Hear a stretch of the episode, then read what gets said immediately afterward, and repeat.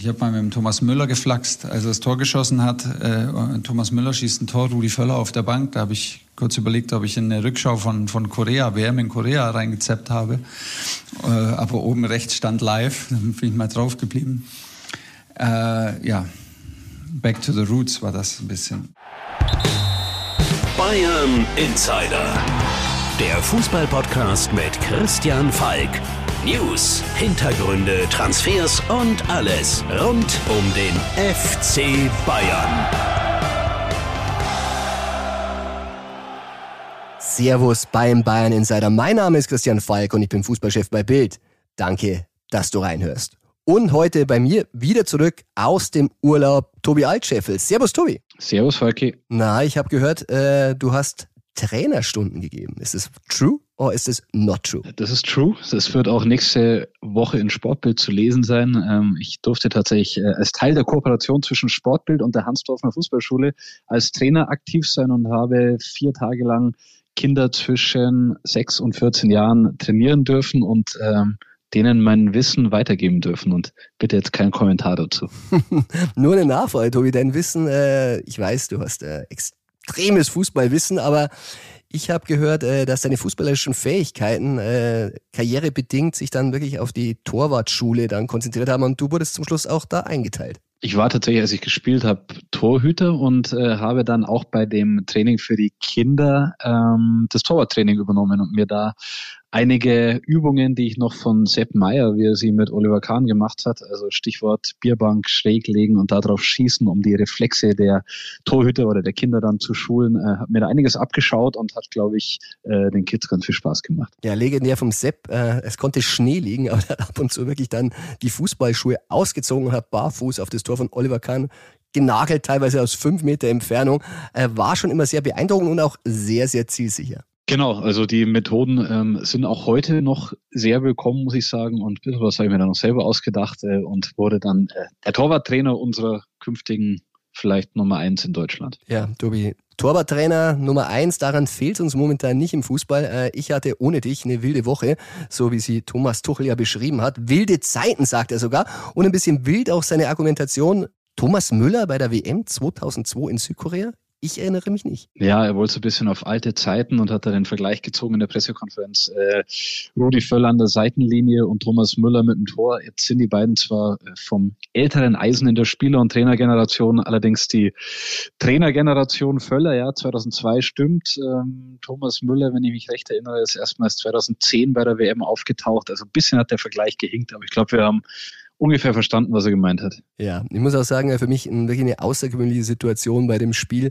Jetzt Rudi Völler auf der Bank und 22 Jahre zuvor, mein erstes Spiel als junger DFB-Reporter, war auch damals im September, war ein Spiel unter Teamchef Rudi Völler. Damals gab's wirklich eine schöne Klatsche gegen England im Olympiastadion in München. Also, aber war schon sehr skurril. Aber Rudi hat gesagt, er macht es nicht. Und wir sind hier beim Bayern Insider, aber man muss sagen, Bayern und die Nationalmannschaft ist immer mehr untrennbar. Und dazu, wegen der Bundestrainersuche, gab es auch eine Sprachnachricht und die zeigt, wie eng das alles verwoben ist. Und die spielen wir jetzt mal ein. Servus Falki, hier ist der Leon aus dem schönen Hartheim im Odenwald. Ich hätte eine Frage, die betrifft den FC Bayern nur im entferntesten aber finde ich trotzdem sehr interessant. Äh, da geht es um die Nationalmannschaft wegen Hansi Flick. Ähm, man hat ja mitbekommen, was da los war. Mich würde interessieren, haben die wirklich gegen ihn gespielt? Ist da intern irgendwas vorgefallen? Weil die Leistung gegen Japan im Vergleich zu der gegen Frankreich, das war ja Tag und Nacht. Also war da irgendwas intern? Weil wenn man sieht, wie der Flick die Spieler bei Bayern erreicht hat, wie erfolgreich er da war, dann hat es ja überhaupt nicht damit zusammengepasst, wie die jetzt bei der Nationalmannschaft gespielt haben. Und was ich noch interessant finde, denkst du, dass der Nagelsmann der Nachfolger wird bei der Nationalmannschaft? Was gibt es da so Neues? Danke dir, liebe Grüße. Ja, Leon, so weit entfernt, finde ich, ist die Frage tatsächlich nicht. Es ist ja eigentlich auch ein bisschen kurios. Ähm, Julian Nagelsmann beerbt Hansi Flick beim FC Bayern, weil Hansi Flick Bundestrainer wird. Dann fliegt Hansi Flick raus. Julian Nagelsmann ist schon rausgeflogen und beerbt wiederum Hansi Flick. Und ich sag dir, ja, die Kontakte sind geknüpft. Tobi und ich haben es vermeldet am Donnerstagvormittag. Rudi Völler hat tatsächlich schon beim Berater, das ist der Volker Struth von Julian Nagelsmann, angerufen und jetzt gehen die Verhandlungen los. Wir wissen, äh, er ist der absolute Top-Kandidat und jetzt will man zusammenkommen. Tobi, was sagst du? Kommen sie zusammen?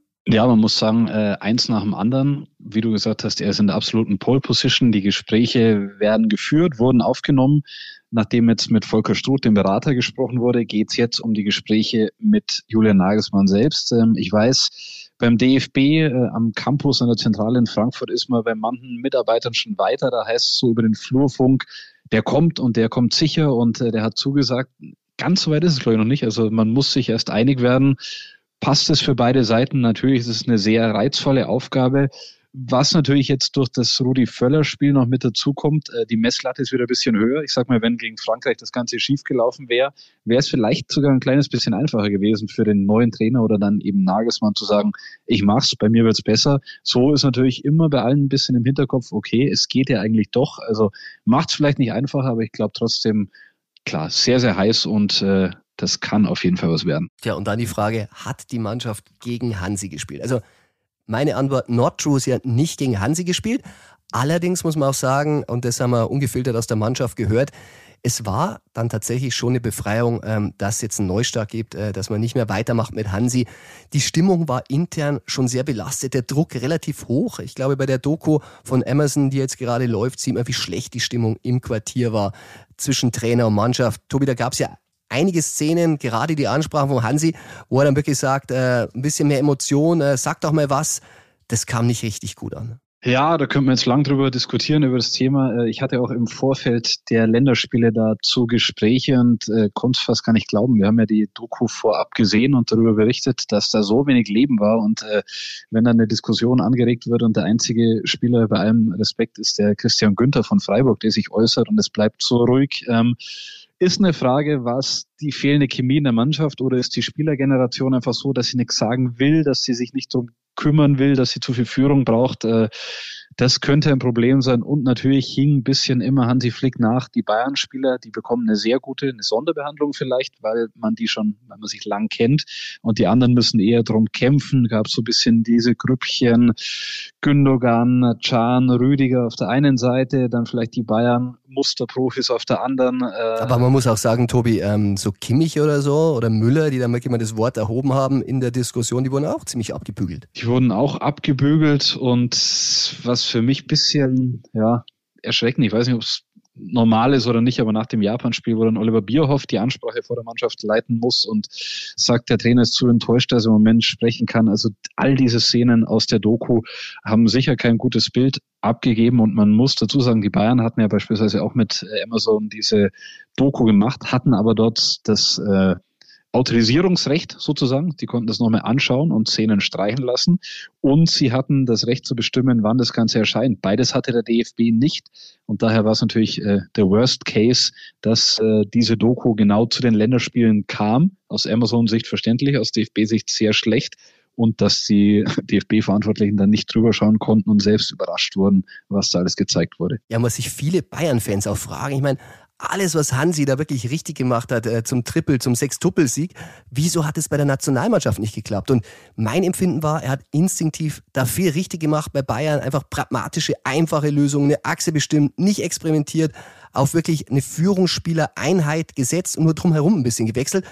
Und bei der Nationalmannschaft hat er echt diese Vorteile einfach über Bord geworfen und hat einfach zu viel, ja, sich verkünstelt. Ja, dieses ständige Experimentieren haben wir ja auch immer wieder thematisiert und jetzt vor Japan, muss man sagen, wurde wieder experimentiert und ähm, dann diese Nebenkriegsschauplätze, sich über Dinge aufzuregen, die vielleicht auch wir veröffentlichen, weiß nicht, ob das dann das Richtige ist, sich da die Energie rauben zu lassen. Ja, Tobi, und ähm, Julian Nagelsmann, wie gesagt, alles läuft auf ihn hinaus. Allerdings hat sich da ein Hörer auch Gedanken gemacht und ich musste schmunzeln. Irgendwie haben wir den Namen selbst gar nicht gespielt, da sind wir nicht drauf gekommen. Interessant, hören wir mal rein. Moin Falki, hier ist der Julian aus Sehende. Ich grüße dich. Ja, jetzt ist Hansi weg und jetzt stellt sich natürlich die Frage, wer wird neuer Bundestrainer? Warum kommt eigentlich keiner auf den Namen Jupp Heinkes? Ich meine, der Junge hat Zeit, bestimmt auch Lust und nach der EM 2024 könnte man einen kompletten Neubau starten mit einem neuen frischen Bundestrainer. Warum nicht jetzt Jupp Heynckes? Das wäre meine Frage. Tobi, Jupp Heynckes, wieso sind wir auf den nicht gekommen? Vielleicht, ich weiß nicht, ob er tatsächlich noch das Feuer hätte und vor allem die, Gesundheit, weil ihm ging es ja zeitweise nicht so gut, um das zu machen, oder was meinst du? Ja, ich muss sagen, äh, wäre natürlich ein charmanter Gedanke gewesen. Aber es gibt ja Gerüchte, dass äh, Jupp Heynckes das Telefon äh, in den Keller gestellt hat, äh, ausgesteckt. Er möchte nicht mehr angerufen werden von Uli Hoeneß oder sonst wer, der einen Trainerjob äh, jagen will. Also der Leon hat jetzt Jupp Heynckes Junge genannt. Jung ist er nicht mehr. Ich glaube, er hätte immer noch die Expertise. Aber wie du sagst, die Energie für so ein Turnier ich glaube es nicht. Das ist das Problem. Also er sah zwar bei dem Legendenspiel eigentlich noch frisch aus, sah aus wie quasi aus dem Jahr 2013, aber er hatte ein paar gesundheitliche Probleme in der Vergangenheit und von daher, ich glaube, er selbst äh, hätte dann No gesagt und gesagt, besser nicht. Jetzt ist die große Frage, Tobi. Julian Nagelsmann, er steht ja bei Bayern unter Vertrag bis 2026, verdient er noch ein fürstliches Gehalt. Wir haben berichtet, wird zwar zum 1. Juli jedes Jahres äh, gekürzt, allerdings äh, immer noch bei angeblich und geschätzt 7 Millionen Euro. Ähm, ein bisschen weniger vielleicht, sind es seit drei Jahren ja doch fast 20 Millionen insgesamt. Und der DFB, der ist richtig klamm. Der ist klamm, aber trotzdem heißt es irgendwie, sie schaffen es dann doch irgendwo wieder eine Schatulle zu finden, die zu öffnen und äh, dadurch ihre Mitarbeiter oder eben auch Trainer zu bezahlen. Von daher, ich glaube, wenn man sich mit Nagelsmann einig wird, dann wird das finanziell auch irgendwie geregelt werden. Ja, aber man muss sagen, die Frage ist ja noch nicht geklärt. Wie lange will er denn machen? Will er jetzt nur bis zur EM machen und sagen, ja, ich bin eigentlich zu jung, um Bundestrainer zu sein auf Dauer.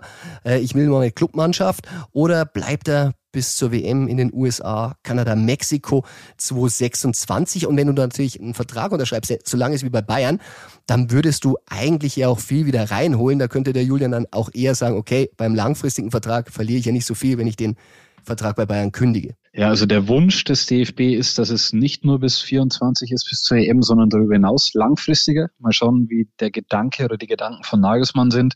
Was aber feststeht bis zur USA-Reise, bei der wir ja auch mit der Nationalmannschaft dabei sein werden und mit vielen Bayern-Profis, ähm, die startet am 9. Oktober, wenn ich es richtig im Kopf habe. Da muss die Entscheidung gefallen sein. Ja, und wir haben ja schon berichtet, Watzke, der hat sich erkundigt bei den Bayern und ob sie den denn hergeben würden. Und da war das klare Signal, ja, sie würden auch keine Abfindung verlangen, Tobi. Eine Kleinigkeit hat der DFB aber vergessen. Eine Kleinigkeit in Form von einem Spiel, das es schon für die, den Abgang von Hansi Flick geben hätte sollen, dieses Ablösespiel, das wurde noch nicht gespielt und jetzt würde man, glaube ich, von Bayern Seite sagen, dann holen wir es halt in einem Aufwasch nach und äh, für quasi zwei Bundestrainer ein Spiel äh, ist dann auch okay. Ja, Tobi, und ähm, du hast mit jemandem gesprochen, der es eigentlich besser weiß und äh, das war anlässlich eines tollen Anlasses. Es war äh, zur Einweihung der Gerd Müller-Statue. Die Gerd Müller-Statue auf der Esplanade vor der Allianz Arena. Ähm, Uschi Müller war da, mit der habe ich gesprochen. Immer sehr, sehr nett und wirklich fast alle Legenden haben sich die Klinke in die Hand gegeben. Sogar Rainer Bornhoff, äh, Berti Vogts angereist und natürlich auch alle Bayern-Granten mit vor Ort. Ja, und dann hören wir mal rein. Du hast Gespräch mit Karl-Heinz Rummenigge geführt, was er zur Statue, aber auch zur Situation Bayern-Nagelsmann-DFB sagt. Der Legendentalk. Rummenigge, der Spieler und Mensch äh, Gerd Müller, was bedeutet der Ihnen jetzt, was hat er Ihnen früher bedeutet? War er eine Art Vorbild für Sie?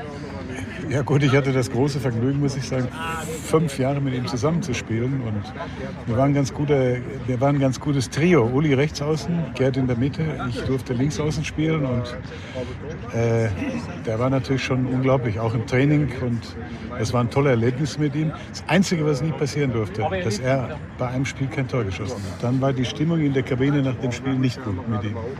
Die Statue hier ist äh, imposant. Der FC Bayern gedenkt seiner vielleicht größten Legende. Uli Hoeneß hat gesagt, in Saudi-Arabien gäbe es sowas nicht. Äh, wie stehen Sie dazu, dieses Gedenken, dieses Spieler in Ehren halten? Ja, gut, ich meine, ich halte sehr viel davon, weil ich glaube, der FC Bayern ohne Gerd Müller, auch ohne Franz Beckenbauer, äh, wäre nicht möglich gewesen. Und der Franz selber hat immer zu uns auch gesagt, zu Uli und mir speziell, wenn nichts mehr ging, der Dicke war immer vorne und hat aus null Chancen noch zwei Tore gemacht. Und das hat ihn halt ausgezeichnet. Er war immer zuverlässig da vorne für Spiele, bei denen du auch mal nicht gut gespielt hast, dass du sie trotzdem gewonnen hast, dank Gerd Müller.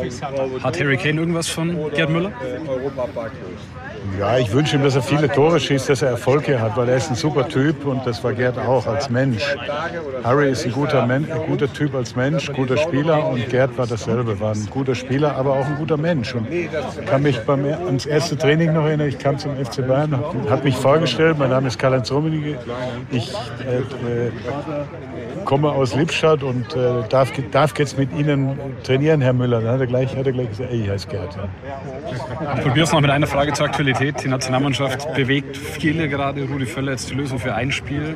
Danach weiß man noch nicht genau, wie es weitergeht. Was ist Ihrer Meinung nach wichtig beim Findungsprozess?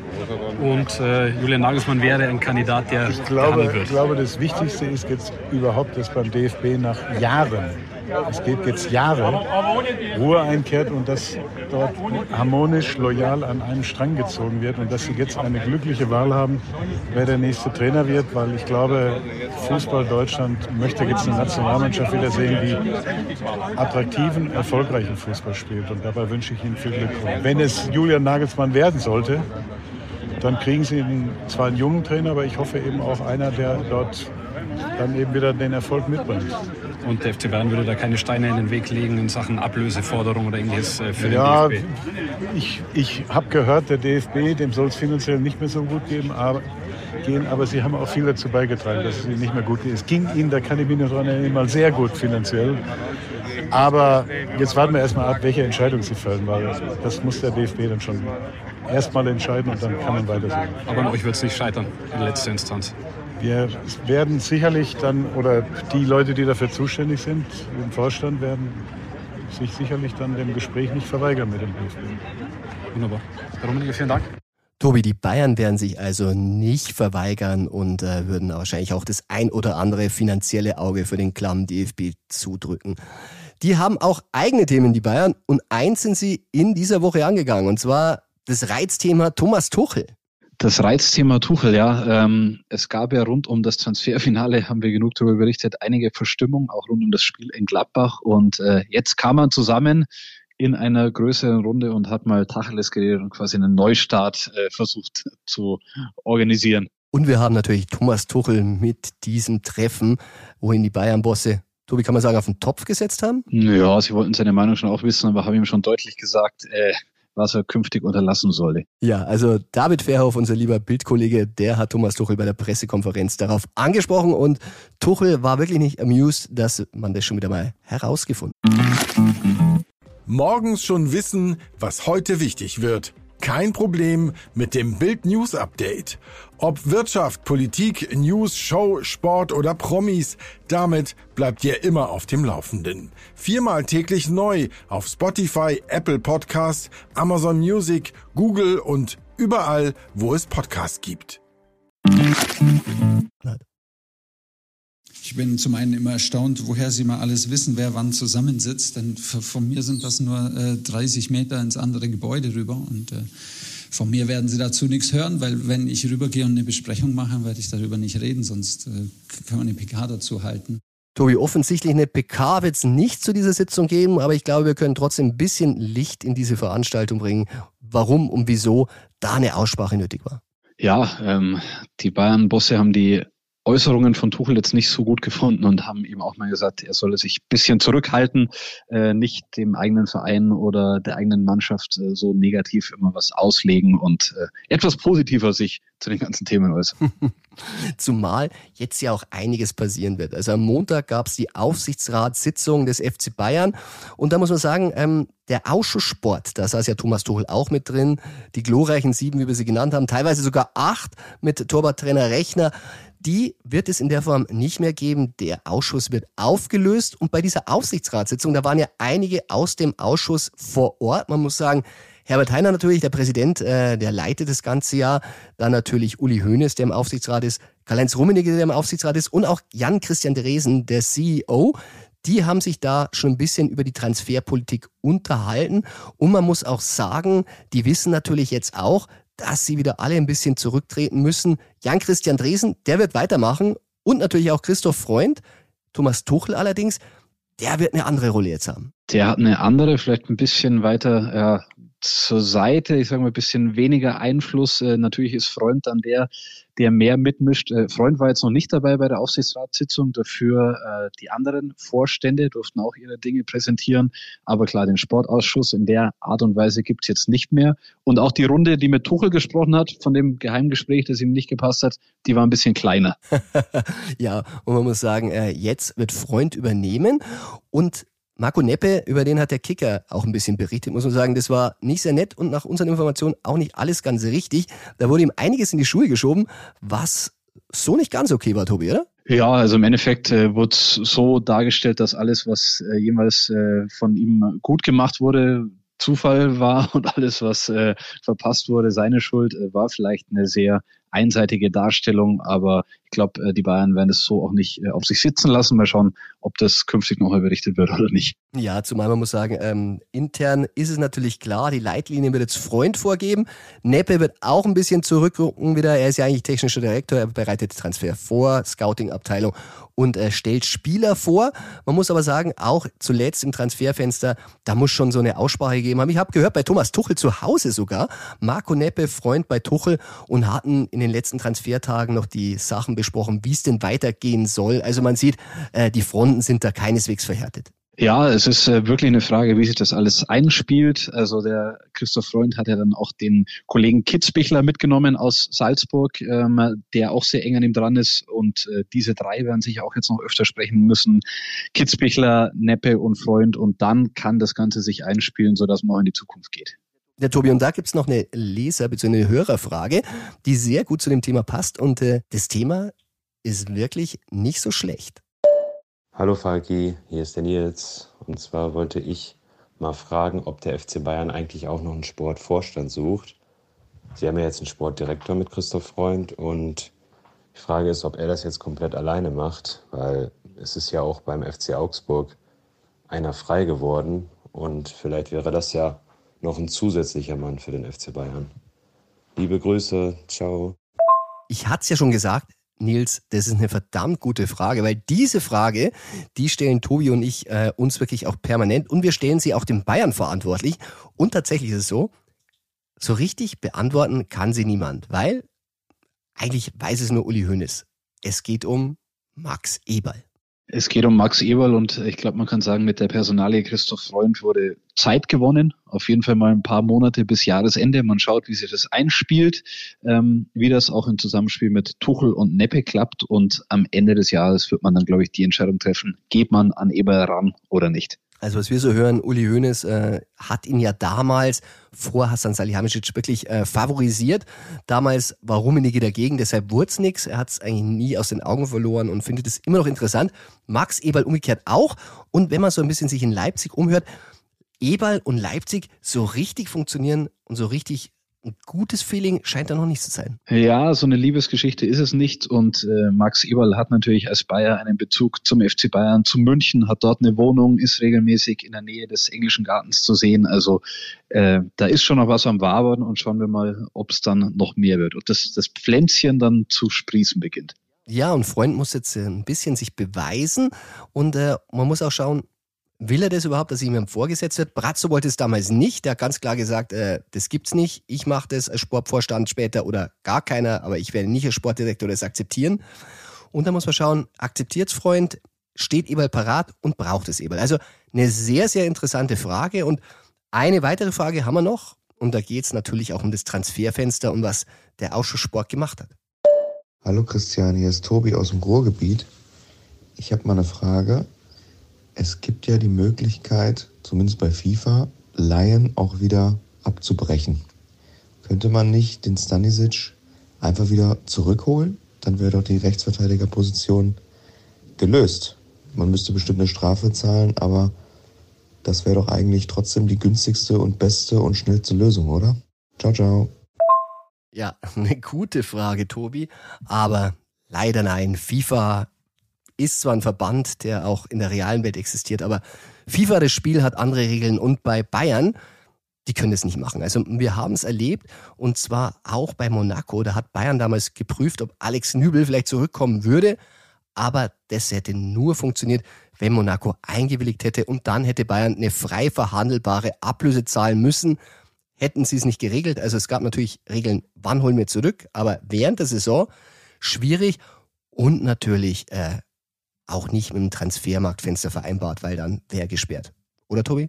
Ja, um äh, Karl-Heinz Rummenigge zu zitieren, der sagte immer, jeder Transfer ist ein Drei-Parteien-Geschäft, auch jede Leihe ist dann ein Drei-Parteien-Geschäft und alle müssten sich einigen, zumal natürlich im Fenster und äh, ja, wieso sollte Leverkusen das dann machen, wieso sollte es passieren? Ähm, wird nicht passieren, wird nichts abgebrochen und hast du genau richtig erklärt. Ja, und diese Frage, die leitet natürlich unser True or Not True Ping-Pong ein.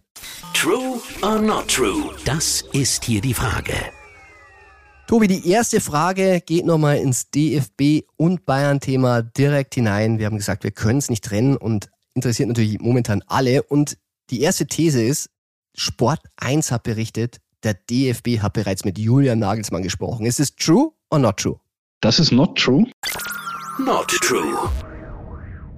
Muss man schon ganz genau sagen oder genau sehen, wer wo mit wem spricht. Äh, und so schnell geht's dann nicht oder ging's eben noch nicht. Ähm, wie wir vorher betont haben, es gab eine Annäherung, einen Kontakt von Völler zu Volker Struth, zum Berater von Julian Nagelsmann. Persönliche Gespräche von DFB-Seite mit Nagelsmann, nein, noch nicht. Die werden natürlich folgen, ähm, wenn das Ganze sich jetzt entwickelt, aber als das berichtet wurde oder zum jetzigen Zeitpunkt ist das so nicht korrekt. Ja, also Julian Nagelsmann ist der Favorit beim DFB. Sie wollen ihn unbedingt und das geht jetzt erst los. Aber Tobi, es gab noch einen Kandidaten, den vor allem ein paar Weltmeister von 2014, ich sag Philipp Lahm, Basti Schweinsteiger, sehr interessant gefunden haben. Ja, und damit zum nächsten Gerücht und das lautet, Ex-Bayern-Trainer Louis van Gaal wäre für Deutschland bereit gewesen. True or not true? Das ist true. True. Ja, Louis van Gaal, das Firebeast, äh, wir haben ihn bei Bayern erlebt. Ich bin immer noch mit ihm in Kontakt und ich hatte mal angefragt, ob er bereitstehen würde und er hat gesagt, naja, wenn die anfragen würden, dann würde er sich's anhören. Aber er hat auch gesagt, naja, ich habe das Gefühl, die wollen keine ausländischen Trainer. Sie haben es dann ein bisschen revidiert, äh, das will der DFB natürlich auch nicht auf sich sitzen lassen. Ähm, Ausländerfeindlichkeit äh, geht ja gar nicht. Also sie haben dann gesagt, deutschsprachig, aber sie haben niemals bei Louis angerufen. Ich weiß, er wäre parat gewesen, er hätte sich's angehört und er hätte es wirklich sehr, sehr interessant gefunden, aber es ist nicht passiert. Was ich aber sagen kann, Philipp, Basti, das hat ihm wahnsinnig gefreut, dass ihn die ins Spiel gebracht haben. Ja, also deutschsprachig wäre und ich glaube, äh, auch wenn er eigentlich mit seiner Karriere so ein bisschen abgeschlossen hat und seiner Frau äh, trüß versprochen hat, nichts mehr zu machen oder nicht unbedingt Deutschland, wäre dann doch schon reizvoll, reizvoll gewesen für ihn ein Projekt, das er gerne gemacht hätte und für Thomas Müller hätte dann mehr denn je gegolten. Äh, Müller spielt immer und er wäre, glaube ich, auch bei der Nationalmannschaft bis äh, ans Ende seiner Tage gesetzt gewesen. Ja, aber jetzt gehen wir natürlich wirklich ganz konkret in die Bayern-Gerüchte rein.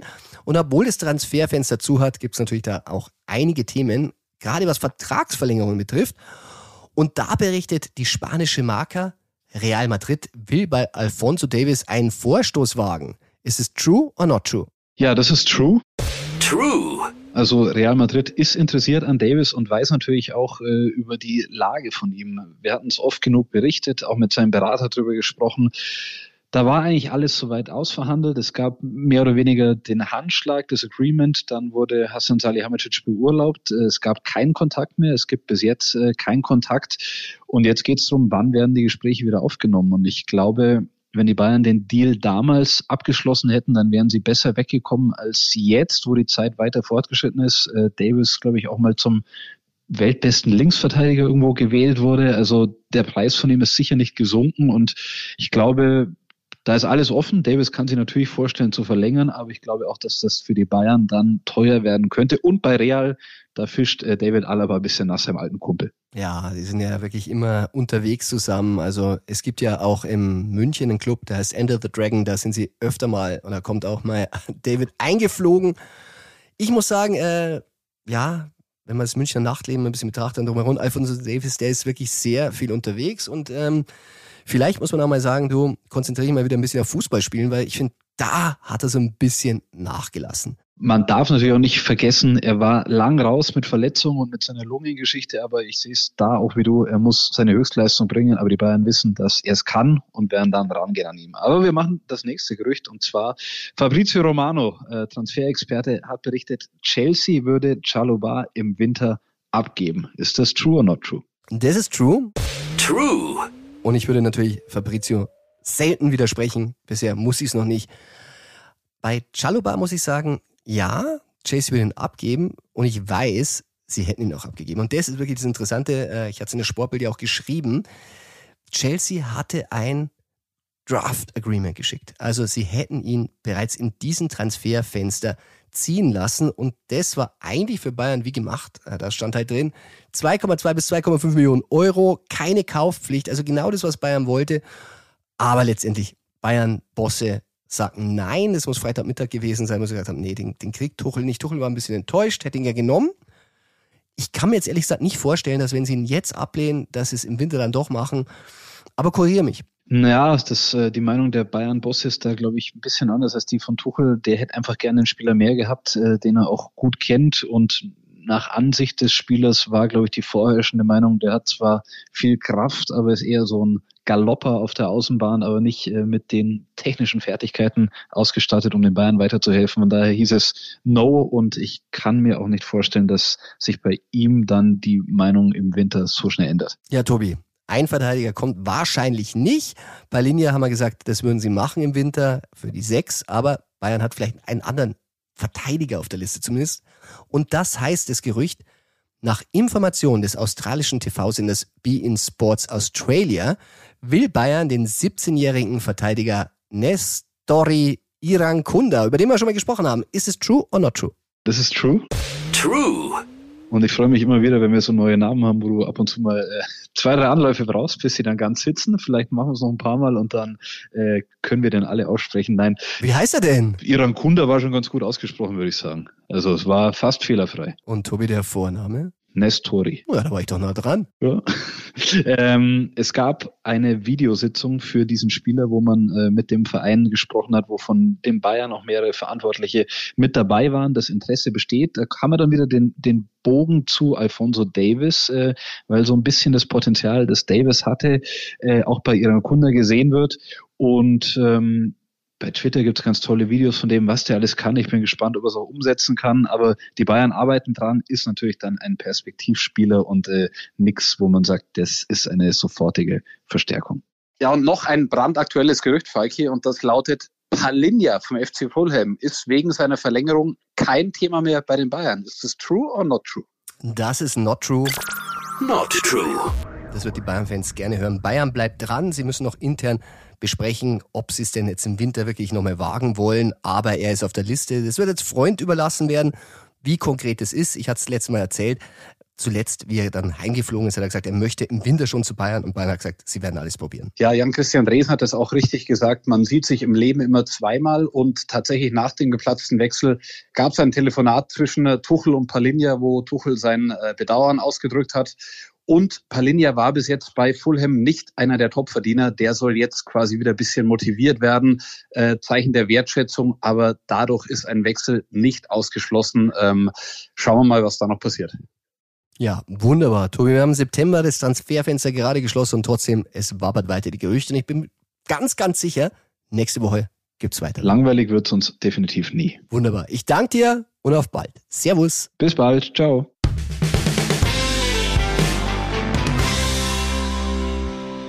Von den Transfergerüchten kommen wir jetzt natürlich zum rollenden Ball, denn es ist ja nichts weniger als das Spitzenspiel. Der erste Bayer Leverkusen kommt nach München zum Tabellenzweiten. Mit dem Gepäck Xabi Alonso und da muss man sagen, dieser Mann ist nicht ganz unschuldig dran, dass Julian Nagelsmann jetzt auf dem Markt ist für die Nationalmannschaft, denn nach dem Sieg von Xabi Alonso, und zwar am 19. März 23, ein 2 zu 1 am 25. Spieltag, da wurde Julian Nagelsmann entlassen. Ja, das hat einen großen Anteil gehabt. Ähm, ich weiß noch, damals Kahn und Brazzo, die sind dann in der Halbzeit in der Kabine, haben sich nochmal angehört, was Julian auf den Weg gegeben hat, waren damit nicht zufrieden. Und am Ende war das das Zünglein, das den Ausschlag gegeben hat für die Entlassung. Und jetzt, jetzt gibt's die Revanche, allerdings Thomas Tuchel auf der anderen Bank und immer noch Xabi Alonso, der sich wirklich sehr, sehr gut macht bei Bayer Leverkusen. Und was war das für ein zerfahrenes Spiel? Man muss sagen, dass Julian Nagelsmann entlassen wurde, da hat er Videoschiedsrichter eigentlich auch einen kleinen Anteil dran, denn wäre es normaler Schiedsrichter gewesen, vielleicht wäre alles anders gekommen. Aber Tobias Stieler, der hatte den Videoschiedsrichter im Genick und ähm, bei zwei Elfmetern, da muss man sagen, äh, Palacios hat beide Tore per Strafstoß erzielt. Da gab es ja ein Hin und Her. Und letztendlich nach Wahrhinweis und Videostudium revidierte er beide Male seine Entscheidung der Schiedsrichter. Und deshalb wird es umso spannender, wie es diesmal läuft. Und wie es diesmal läuft, weiß vielleicht ein bisschen mein lieber Kollege Philipp Ahrens. Er ist unser Gegner-Insider und Bildreporter für Leverkusen. Der Gegner-Insider. Servus Pippo und willkommen zurück im Bayern-Insider. Ja, Falk, ich freue mich. Lass mal loslegen. Der verkehrte Welt. Du kommst als Tabellenführer nach München und äh, der FC Bayern ist nur Verfolger. Ein Tor. Ein Tor ist es, was die beiden Mannschaften trennen. Ein Tor. Jan, du kommst vor allem mit einer Bayern-Legende. Und ich muss sagen, mir macht es so viel Spaß, Xabi Alonso bei Leverkusen zu beobachten. Der Start für ihn war nicht ganz einfach, aber inzwischen scheint ja alles zu greifen. Ja, er brauchte ein bisschen Zeit, um äh, sich natürlich an diese Mannschaft, an die Bundesliga als Chefcoach zu gewöhnen. Und äh, man darf ja eins nicht vergessen, er hat eine Mannschaft übernommen, die damals nach dem 0 zu 4 in München vor einem Jahr 17. 17. der Tabelle war. Und ähm, der musste ja erstmal damals ein defensives Gerüst äh, mit auf den Weg geben. Das hat ein bisschen gebraucht. Aber dann kam rund äh, in der vor der WM und nach der WM fünf äh, Siege in Folge und das hat der Mannschaft wieder das Selbstvertrauen zurückgegeben, dass er dann am Ende fast sogar bis ins äh, Finale der Europa League geführt hat. Ähm, und da hat man schon gesehen, hier entsteht was äh, äh, rund um den Bayer, wie man ja hier bei uns sagt. Ähm, eine unglaubliche Euphorie, auch dann durch diese tollen Neuzugänge, die sie ja dann geholt haben und um den Start. Also selbst ein Spiel wie gegen Darmstadt ausverkauft, Heidenheim ist auch schon ausverkauft. Das, ähm, das kennt man ja so rund um Leverkusen gar nicht. Aber diese Mannschaft, die gibt natürlich Anlass, auch um ein bisschen zu träumen. Und da ist Xabi Alonso natürlich der Treiber. Ja, und ähm, Stichwort Selbstvertrauen, mir ist ein Mir-Gefühl. Alonso war auf der Pressekonferenz. Kommt er denn mit mir sein mir Gefühl oder kommt er demütig und äh, findet sich schon damit ab, äh, dass ihr bald wieder Vizekusen seid? Nein, er hat auch ganz klar gesagt, wir kommen mit einem guten Gefühl, wir kommen in einem guten Moment. Ähm, so nennt er das ja immer. Denn ähm, neun Siege zum Start und das ist ein Startrekord, weil es waren elf zu drei Tore.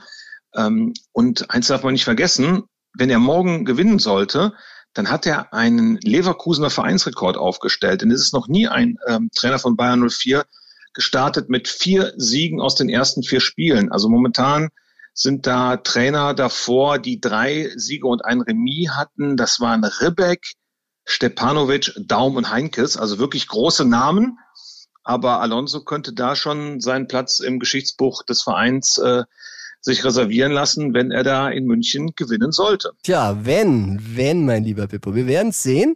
Aber was er auf jeden Fall mitbringt, ist Viktor Boniface. Und da muss man sagen, der ist in aller Munde und äh, da hat euch ein Trainer ausgerechnet vom FC, äh, sehr ungewöhnlich, großes Kompliment gemacht und das hat Tuchel wirklich ein bisschen verärgert, weil der hat gesagt, die Bayern hätten lieber, übrigens in der Sportbild gesagt, Boniface statt Kane holen sollen. Und da hören wir doch mal rein, denn Tuchel hat am Donnerstag darauf geantwortet.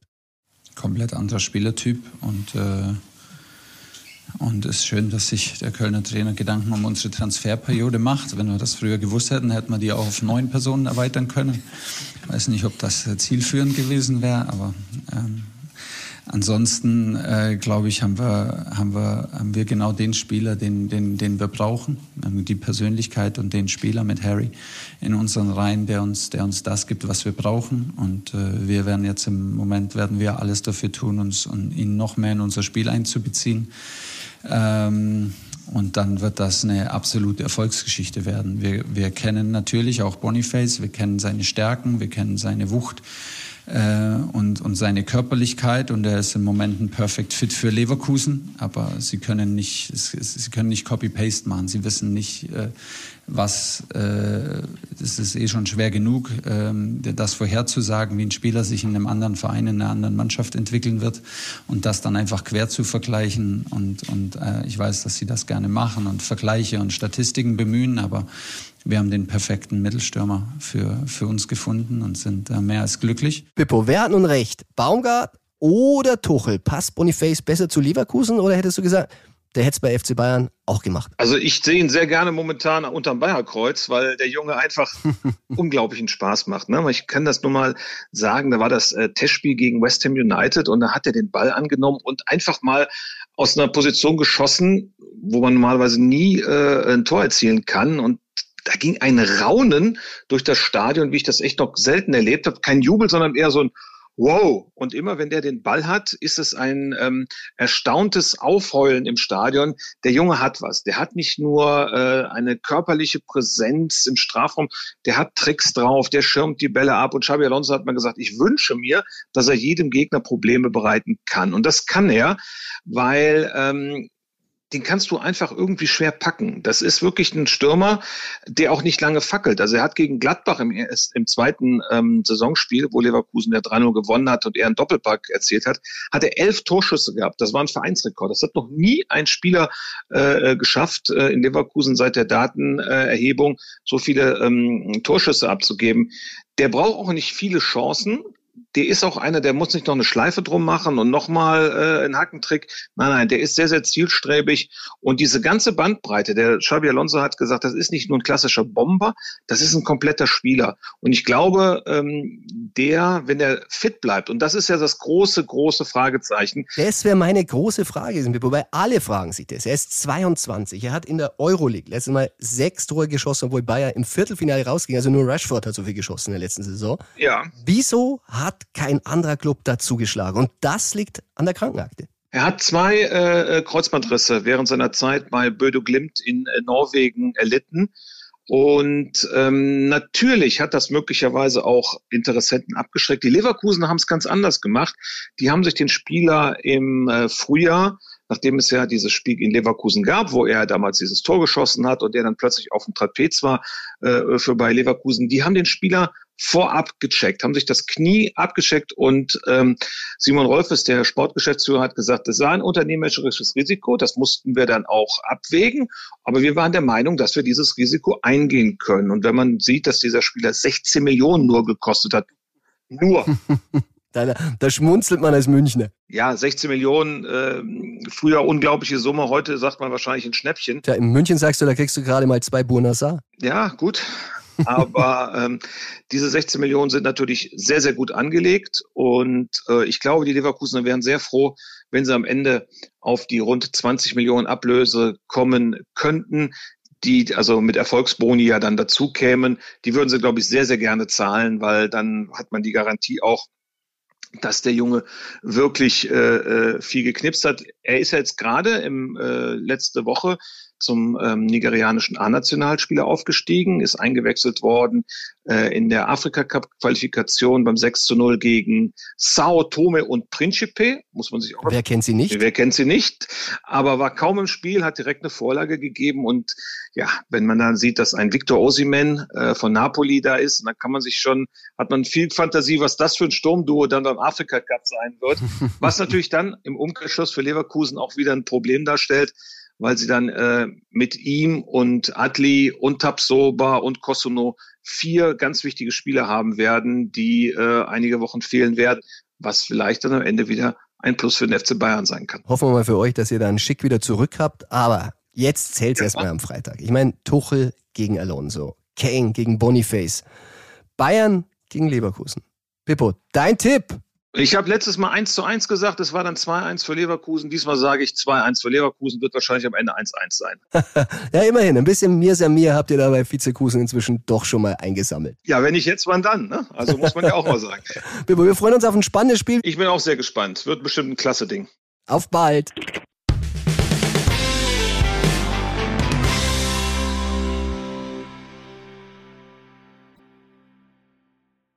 Ja, das war's für heute mit dem Bayern und Schrägstrich Nationalmannschafts-Insider. Ich hoffe, dir hat Spaß gemacht. Wenn ja, dann abonniere den Bayern Insider in deiner Podcast-App.